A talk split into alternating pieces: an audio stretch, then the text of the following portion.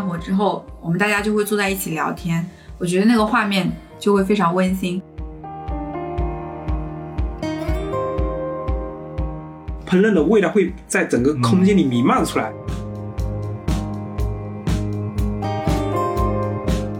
你用一些技术性的方式去解决衣食住行这件事情，就会给你一种一种成就感。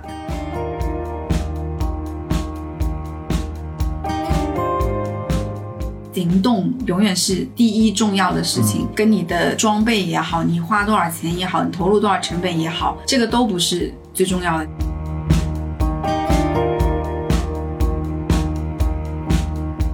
Hello，各位听众，大家好，欢迎收听漫谈类播客《卖一桥分桥》，我是西子，我是卓富贵。这一期又是我们的露营系列了。在上期的节目中，我们聊了聊自己的露营经历。本期节目中，我们会着重聊一下对露营地的选址和对新手露营者的建议，也希望大家可以多多给我们提意见。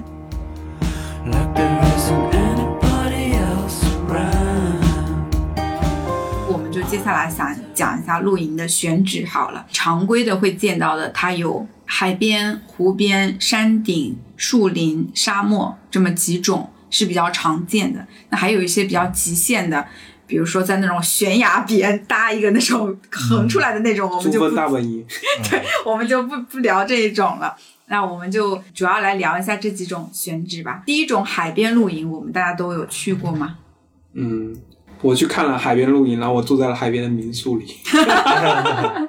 猫哥是没有去过是吗？嗯，我有在海边搭过一次帐篷，就是帐篷本身还是那种嘛，就是还是那种体验很差的那种帐篷，但是是海景房啊，就是冲着那个海景房去的。哎，对吧？我突然有个疑问啊，它那个沙子那么软，它它是不是就没有钉子搭在下面，直接就放在上面了？就是帐篷，它怎么固定在沙子上呢？嗯，是这样子的，有有一种地钉是那种很长的，就是好几十公分的，就是专门放在沙地里用的，哦，就会有那种。但是，呃，因为我是去过两次。海边的露营的，当然也是猫哥说的那种，就比较就比较入门的那种，就是你不太追求体验嘛，因为你核心你还是追求那个风景，你想要拉开帘子就是日出，对，或者说晚上你躺在帐篷里面，其实你可以听到那个海浪的声音，就那种声音就非常舒缓或者非常治愈。然后早上你一拉开帘子，可以看到日出起来，你甚至你不用出帐篷，因为大家都是摆在那一排嘛。嗯，但是对于海边的露营，我。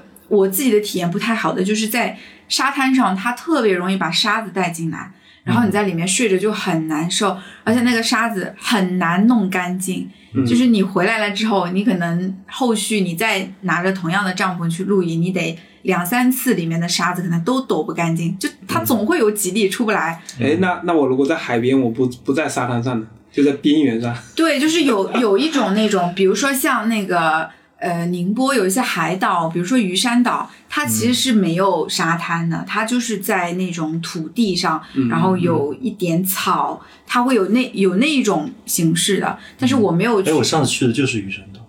啊，就是这种没有沙滩的。啊，对，但是它那海其实还可以。嗯，包括我之前看那个日剧，就是《露营物语》，嗯，然后下帆他有一期去的一个海边，它也不是沙滩的，它不是像那个鱼山岛的那种。鱼山岛我知道它其实是它岛比较高嘛，然后海你看到海平面是比较矮的，嗯，但是下帆去的那个那个海边就是像沙滩一样那种形式，就是这边就是地。好，前面是海，但是它那个地上就没有沙子，就是那种正常的土地。其实那种我觉得体验可能会好一些，因为我还没有找到这样的地方，我没有去经历过。然后海边就是风很大，你的帐篷就很容易摇晃嘛，而且那个风吹过来，甚至你还会觉得有一点咸咸的。嗯，我觉得海的这个事情，如果你在海边的城市生活过几个月，你可能对海就不会有这么大的。迷恋嘛，就或者说它不是特别重要的事情，它当然它是一个风景，但是不会对海边有那种想象。嗯，我那会在厦门生活的时候，因为它不是环岛栈道嘛，那很容易你就周末没钱的时候就约朋友从这头到那头，是栈道从这头走到那头。然后我们住的地方，反正它厦门岛嘛，我那边离海边也就一两个公交站。你站在那个阳台上，就是海风过来，你也能听到海的声音。嗯，所以你很难跟那边说我们想要听你海的声音，就没有人 觉得这这是个这这就好像就是那种不下雨的人，你在你这边说我们这里啊下雨连下五天，他很难理解这个事情。嗯但我们这里说啊，如果听到一个人说我想要去一个会经常下雨的城市，你就会很莫名其妙。我觉得如果对海迷恋，还是在海边的民宿可以找一个你。多住几天，其实你也能听到海的声音，也能看到海，而且不会被风刮到，对不对？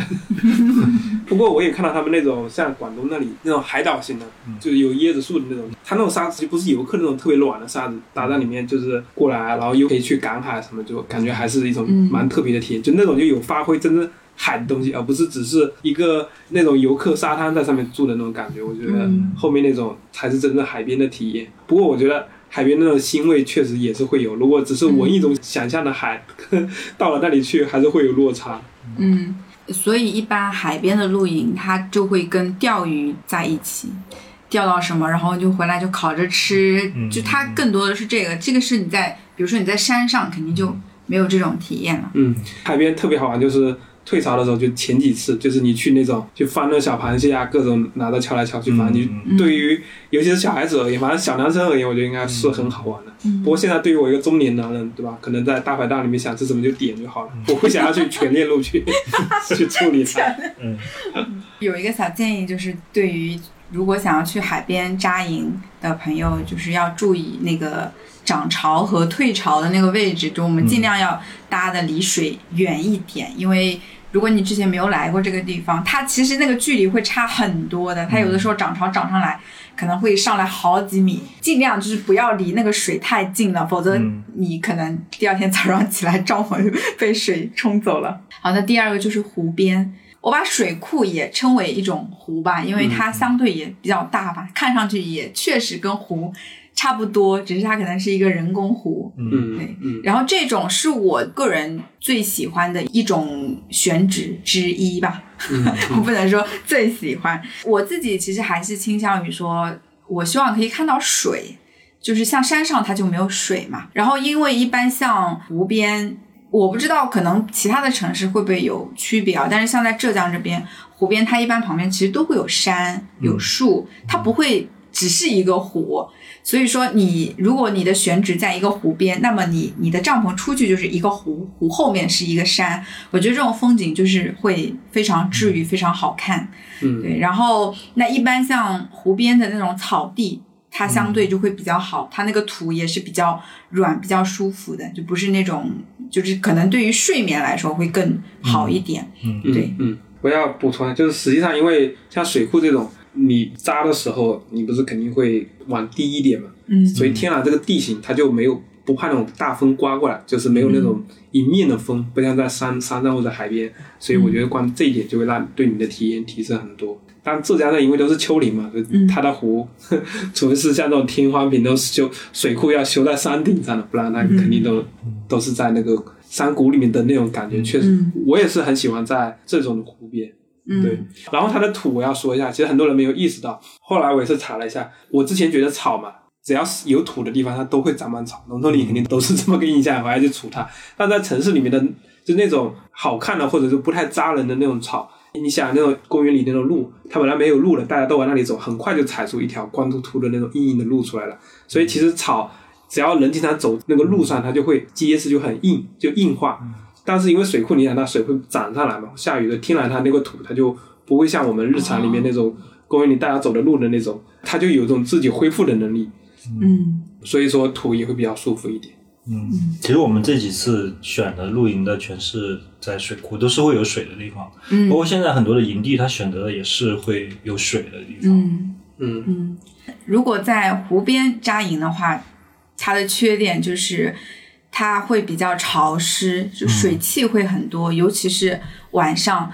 我上次去露营，可能我们扎的那个地方离水比较近，早上起来的时候，帐篷里面在滴水，嗯 所以也是尽量离那个水稍微远一点点，否则那个潮气就会很重。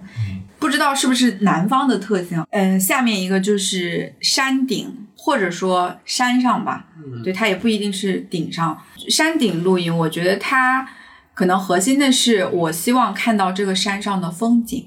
我才会选择去山顶上露营。对，然后其次就是，嗯，在山上你可以它的视野其实更开阔嘛，你可以更好的看到星空，看到日出和日落。那如果你是在湖边，如果它周围的山比较高的话，其实你可能不太看得到。所以山上它是天然的风景会比较好，而且现在也有很多营地，它是选择在山上的，所以你的车子过去都很方便。嗯，山上我的两个建议，一个就是要注意风的方向，有的是正面的话，像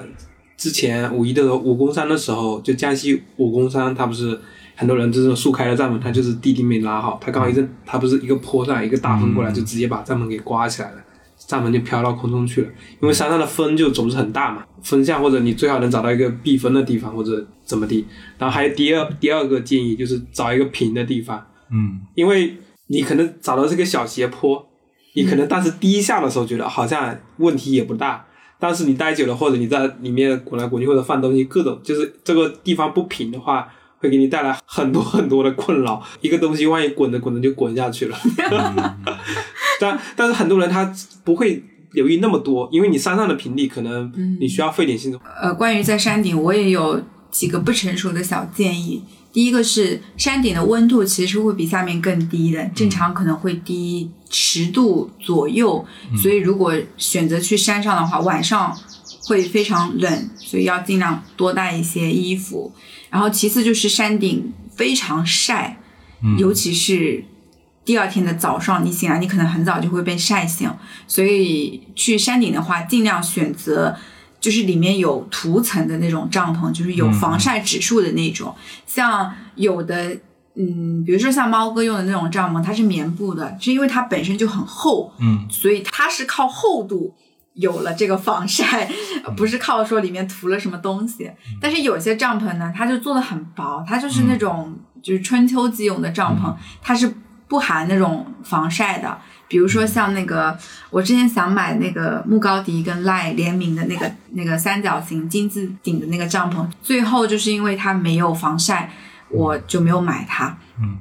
如果在山上，你的帐篷像我们上一次去山顶露营，就五月份刚去的时候，和我们一起去的那个朋友，他的那个。帐篷就是没有防晒涂层的，然后它的本身的面料是那种，我我也不知道具体，可能是涤纶吧，还是什么面料，就非常薄，然后它很早就被晒醒了，就是那个光照非常强。如果有天幕的话，最好是有一个天幕，否则你直接坐在外面真的会被晒死。我们第一次去天荒坪的时候，其实那个时候也是在山顶，然后我们也是没有天幕的，我们的那个帐篷它是两层的。就那个时候是我们原来那个帐篷，它是有一个内帐，有个外帐，它可以拆开的。然后外帐它可以单独做小小的一个天幕用的。那个时候，因为我们所有人都没有买天幕，然后所有人都是缩在，就挤在那个我那个小小的外帐里面，因为它是有那个涂层嘛，所以它那个里面还稍稍会凉快一点点。其次就是，呃，刚刚卓老师说到山上因为风比较大嘛。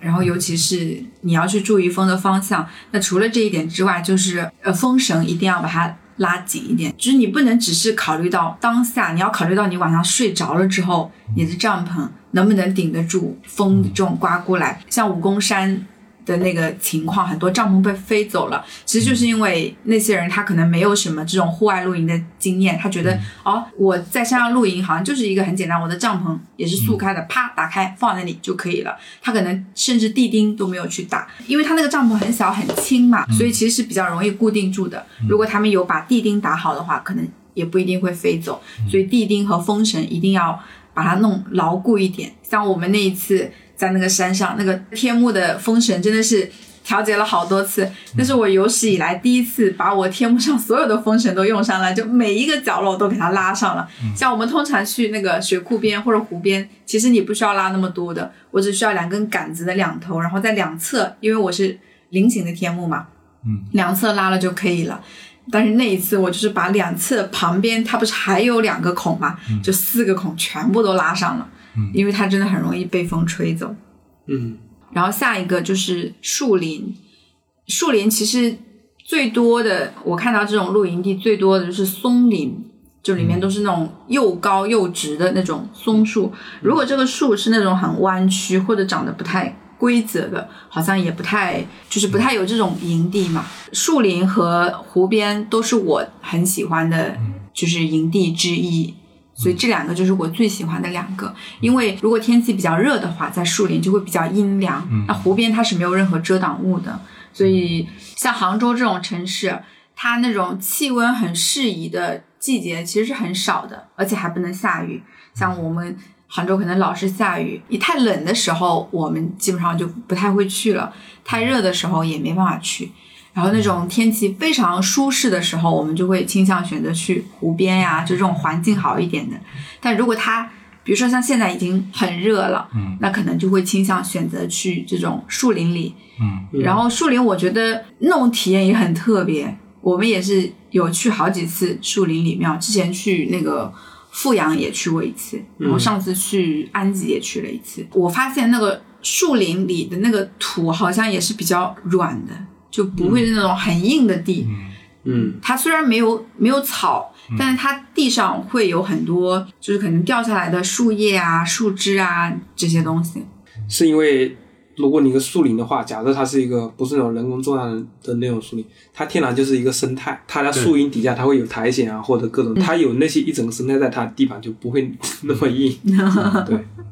嗯，对。然后我自己印象比较深刻的，之前有一次去在那个树林露营的时候，那次我们晚上点篝火的那个柴火是我们大家一起去捡的。其实就是我们是买了柴火的，但是它不是需要那个引燃物嘛？就它需要那种很细的那个木柴。当时我们没有，而且没有斧子。如果有斧子，它不是可以削那种，嗯，就是那种嗯木屑出来嘛？但是我们没有斧子。所以当时就大家一起去捡了一些木材，好像是民歌是吧？就捡了挺多的。我也是想起我小时候，其实我小时候是会去山里捡柴火的。你们我不知道有没有啊？因为小时候家里不是用那个灶嘛，它也是需要下面要点柴火的，所以那种不管是细的、粗的柴火，我们都要去捡。我印象比较深刻的，因为我们家旁边就有山嘛，然后还有捡那些松果。它是可以引燃的嘛？因为松果里面好像是有油脂，是吧？所以它非常适合做这种引燃物。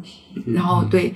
那这种体验我觉得也很特别。但是如果是在一个大草地上、湖边，你可能想捡也没有地方捡了。嗯，捡柴火还蛮好玩的。我小的时候是，因为你小孩子不是抬不动嘛，如果你跑到山上去，只是拿两个树枝回来，没什么意思。我不知道你们是不是，所以我那里就是会捡一小捆。然后找那种藤子把它捆起来，然后再拖一路上，因为山上山下来不是下坡嘛，你刚好反正你家就是离那山也不会太远了，就一路小小孩子又很爱跑，所以一路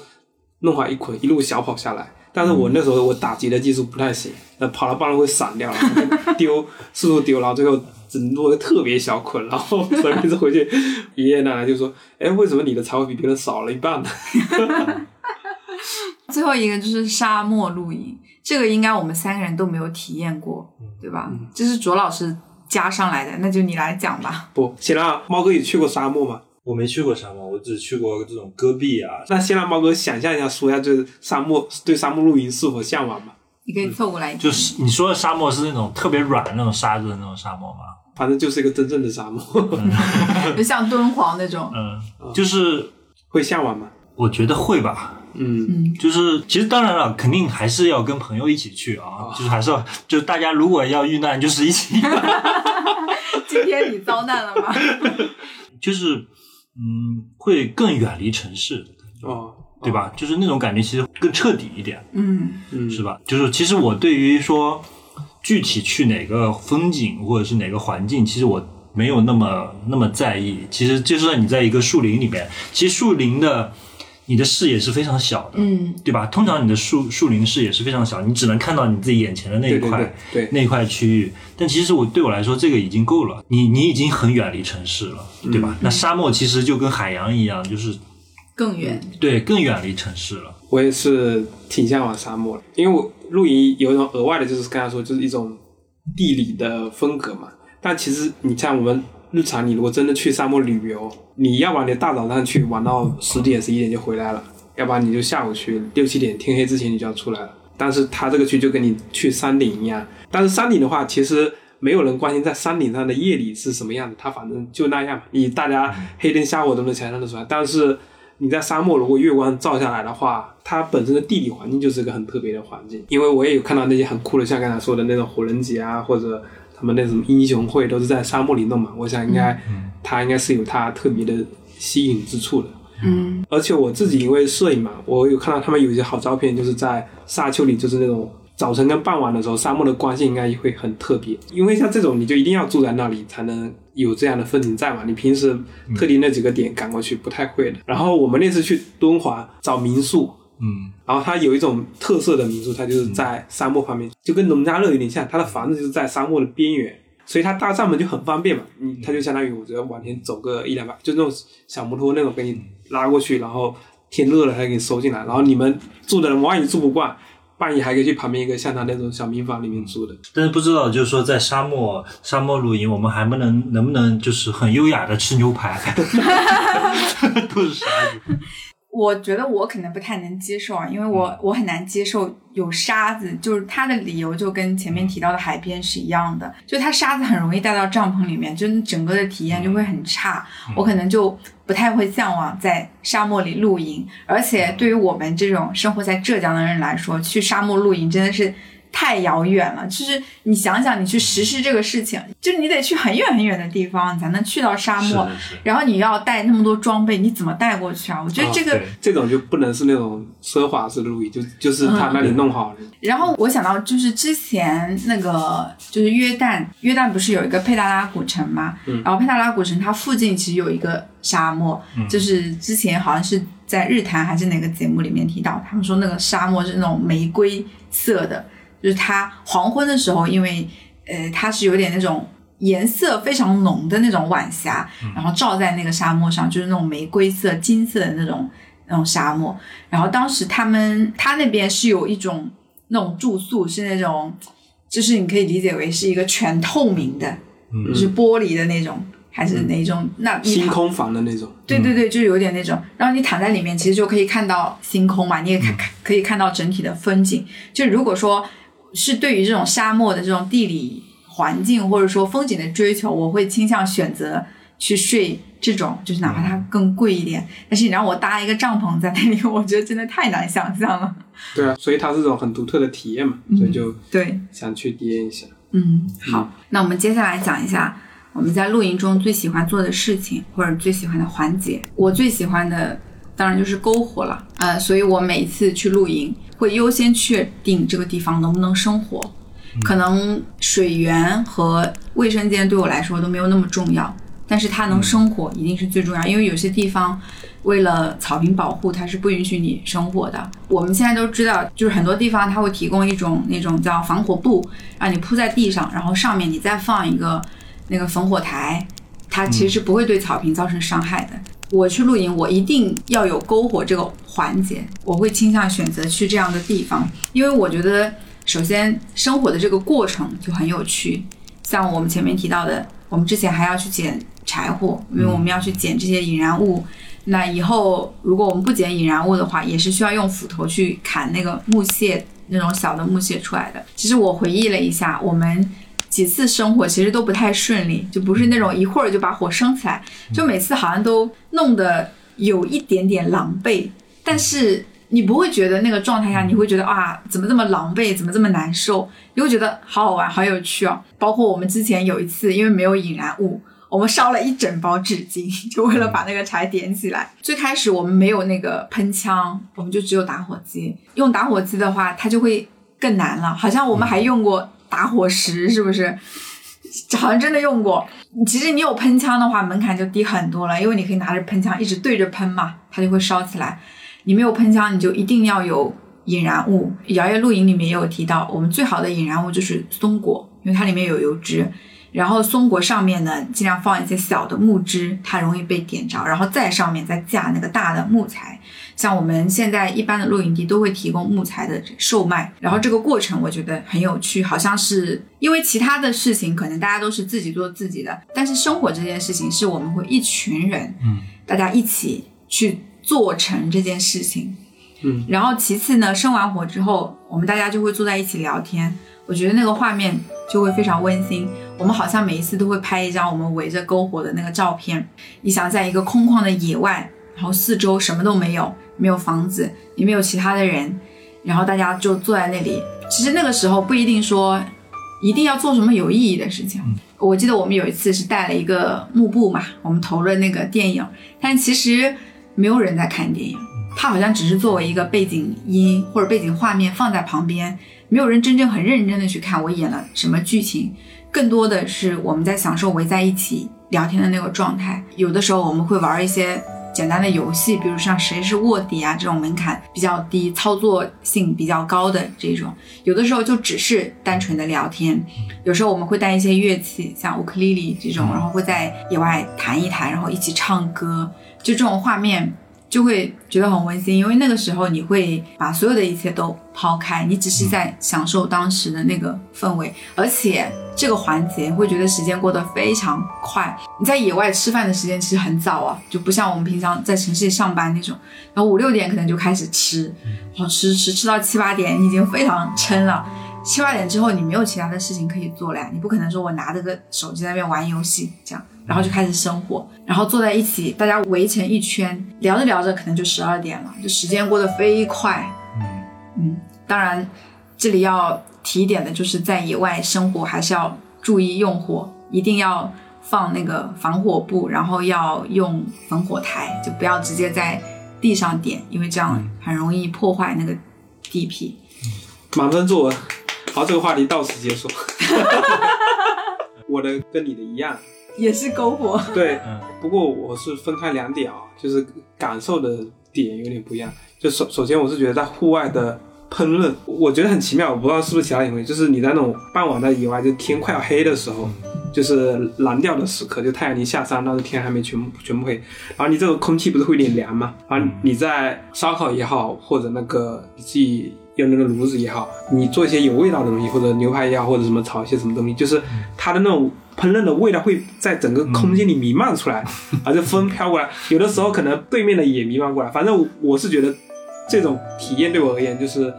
特别贴近自然，反正很独特的一种体验，我会觉得很舒服。在在那个时刻，在野外烹饪的时候，当然这烹饪得是用火啊，你要是用泡面的那种也 也没有这种感觉。然后还有就是大家围着篝火的时候，我我觉得它比较有意思，就是。你人会很安全，就这种就是你跟周围的人若即若离，你可能说大家都聊同一个话题，也有可能你们两三个人聊一个话题，或者有可能你在玩手机，别人在聊，你在听，就是它有很多种操作方式。那但是这个时候天气有一点凉嘛，你在篝火旁边不会觉得很炎热，就觉得靠下又挺温暖，然后又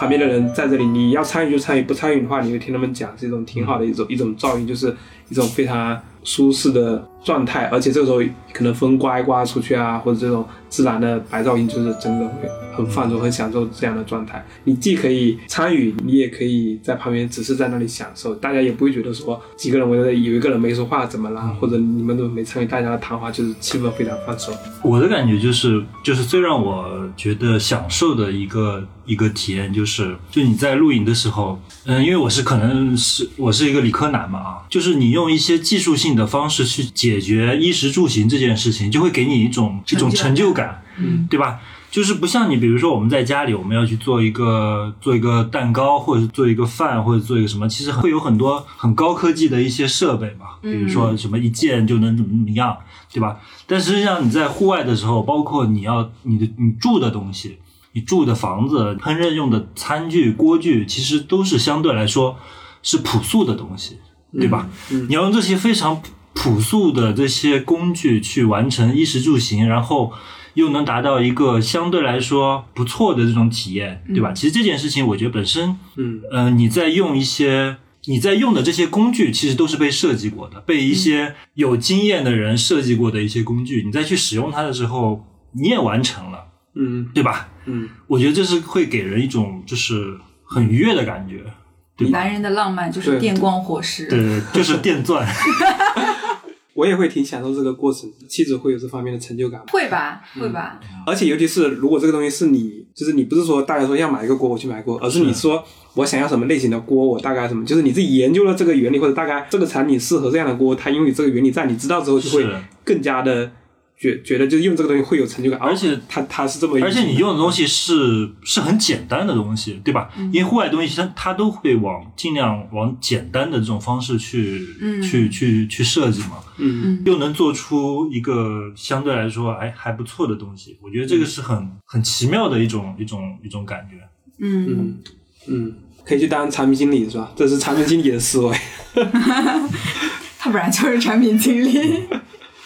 那么接下来到最后一个话题了，呃，因为我们这一期是开篇嘛，所以我们聊的内容其实没有涉及到具体操作层面的事情。那最后一个话题，想要谈一下对新手露营者的建议和我们认为露营的门槛是什么。我自己的建议就是，对于新手露营者，如果你还不确定自己是否真的会喜欢露营这个项目的话，我觉得你可以选择跟你身边的露营老手一起去露营。这样会省很多事情，因为你可以蹭他们的装备，你的前期投入就会少很多。然后慢慢的看你自己，多去几次，看你自己是不是真的喜欢这个东西。你不要就是只是看了几个视频或者看了几篇那种营销号写的文章，觉得哇，我很向往这种生活，然后咵买了一堆，可能好几千块钱的成本砸下去了。因为其实你真的要，你要能完成自己独立去露营过夜，然后在饮食你要投入的钱其实还是挺多的，所以我不建议你一开始就去投入这么多。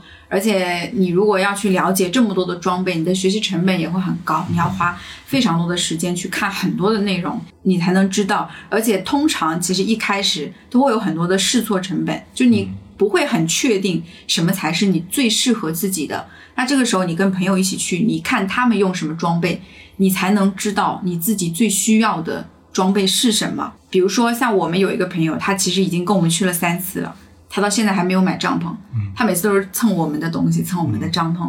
那对于他来说，就是我可以去做这个事情，我也喜欢做这个事情，但是我最好我不要去投入那么多。那还有一个就是，因为你真的如果买了很多的装备，你得有地方放呀。你平时不去露营的时候，你这些东西堆在哪里呢？它也是一个问题。所以最开始我不建议大家去投入非常多，这是我的建议。那我认为露营的门槛就是。我觉得最核心的一点就是你要走出去，嗯就是你要去做这件事情。我觉得它就是最核心的门槛，因为我自己有经历太多，我身边的朋友他会说啊，我很想要，就不仅仅是露营啊，别的很多事情也是一样。哦，好羡慕，我也想要做，你可不可以教我啊？我好想学啊。那我每次其实我都会答应，我说可以啊，我可以教你啊。但是他们其实都不愿意迈出第一步，就是我觉得行动永远是第一重要的事情，跟你的装备也好，你花多少钱也好，你投入多少成本也好，这个都不是最重要的。其实我们自己身边有很多朋友，比如说像我们上次在野花园，我们有好几个朋友，他们其实都是第一次露营，像阿潘、小园子都是第一次去，但是他们就是知道说。我想要去做这个事情，其实就是我前面说到的那一类人，他们什么都没有想，我就先把，反正我先买一个帐篷嘛，其他的我可以跟你们一起，你可以帮我解决好我的吃啊，我的其他的一些体验，我就先去做，做完了之后，我发现哎，这个东西挺有意思的，那我就可以再添置其他的装备。那我们这一群朋友里面，其实也有人后来发展成他会去单人露营。那你要知道，因为单人露营，他一定是所有的装备都要有嘛，否则他没有解没有办法解决他所有的需求。所以我觉得走出去是最核心也是最低的一个门槛，否则你永远只会纸上谈兵，甚至可能会有人买了装备，但是一直都没有去过，也有这种人的。嗯我的第一个建议也是和西子一样，就勇敢的踏出第一步去尝试。但是在第一步之前啊，可以多了解一下这个文化，比如看看摇曳露营啊，或者其他的那些什么露营的视频也好，或者介绍。我是觉得你还你还是要对这个东西有了解，它是什么。它还不像是看电影，我只要买一张票去了那里，或者去一个游乐场买张票，你什么都不用管就去了。你还是要知道它大概有哪些装备，比如说有要有帐篷，要有睡袋，就是这些东西还是要有基础的了解，然后勇敢的去尝试。然后呢，即使一开始的时候你身边没有那么多的朋友，我觉得你也可以放松一点。因为如果你去的这个营地，其实去了去到那里的话，还是挺容易和旁边的人、同龄人就是搭上话的。所以如果你们人不是很多，也不要特别介意，还是希望说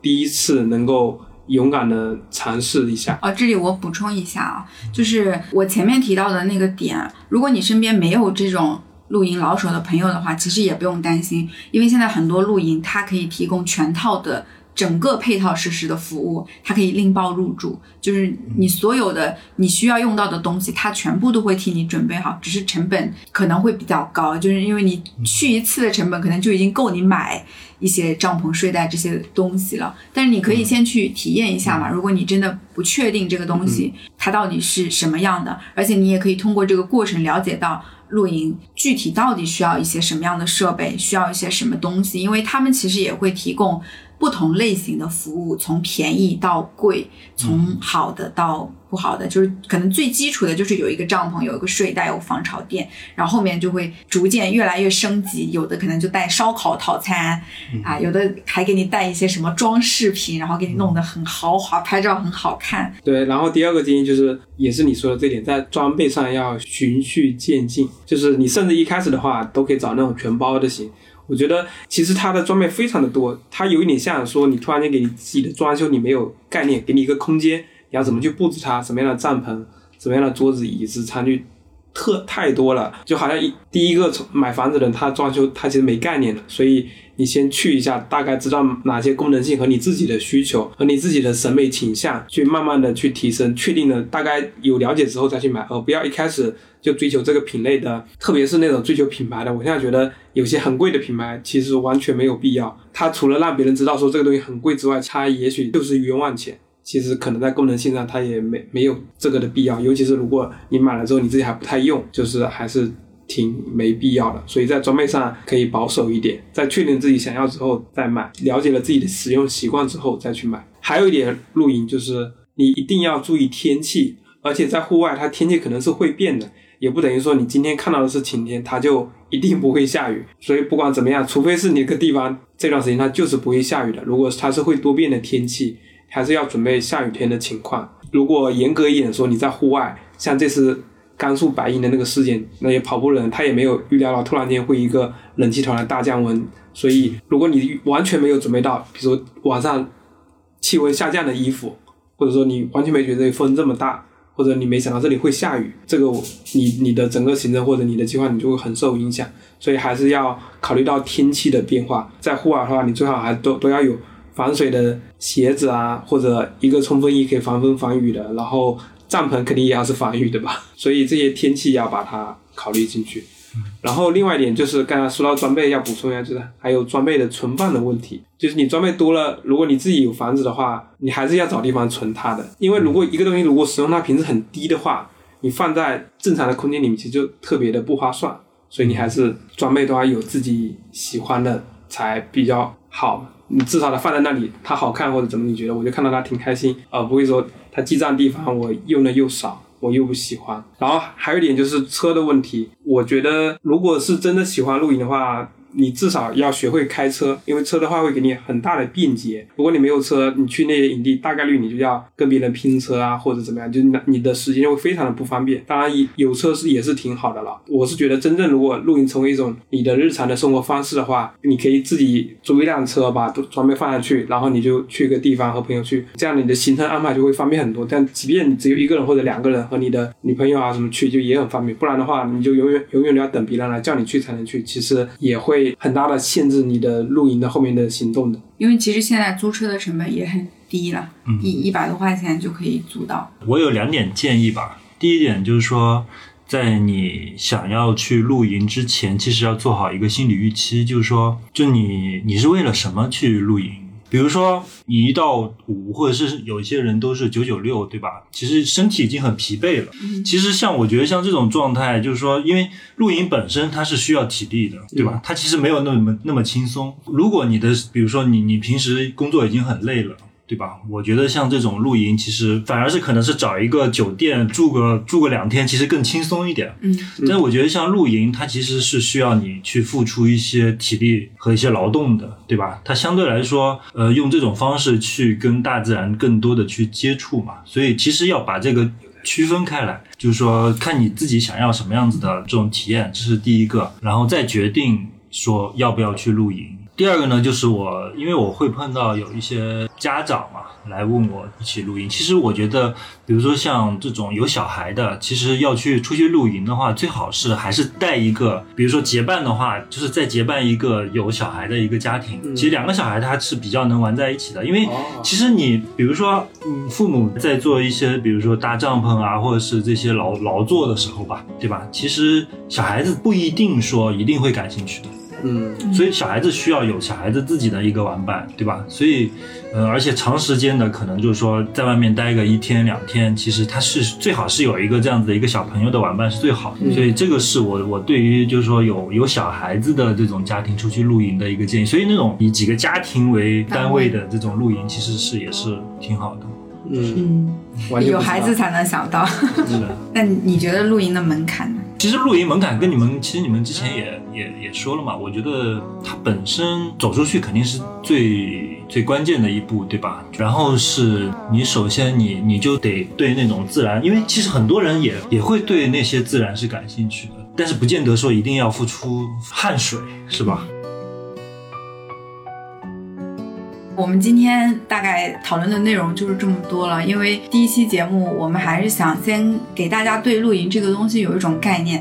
呃，后面我们也会具体的聊到关于露营的装备，它有哪一些东西，有哪些类型，然后怎么来挑选，呃，什么样的才是最适合自己的，然后包括露营的饮食，我们如何来。解决露营的过程中吃这个问题，那我们一般推荐大家在饮食方面去可以去选购什么样的装备，或者说去做什么样类型的吃的，这些在后期的节目中我们都会聊到。因为最开始我们还是希望鼓励大家可以多多走出去嘛。那如果等你你真的想要去做这个事情的时候，你可能才会去了解我具体需要去了解什么样的内容。所以说后续的节目中我们也会聊。到具体实操层面的东西，那当然除了这些以外，你们还有什么其他的疑问，也可以在评论区给我们留言，跟我们来进行交流啊。或者你对于本期节目有什么想法，有什么不认同或者不理解的地方，都可以在评论区留下你的想法，我们会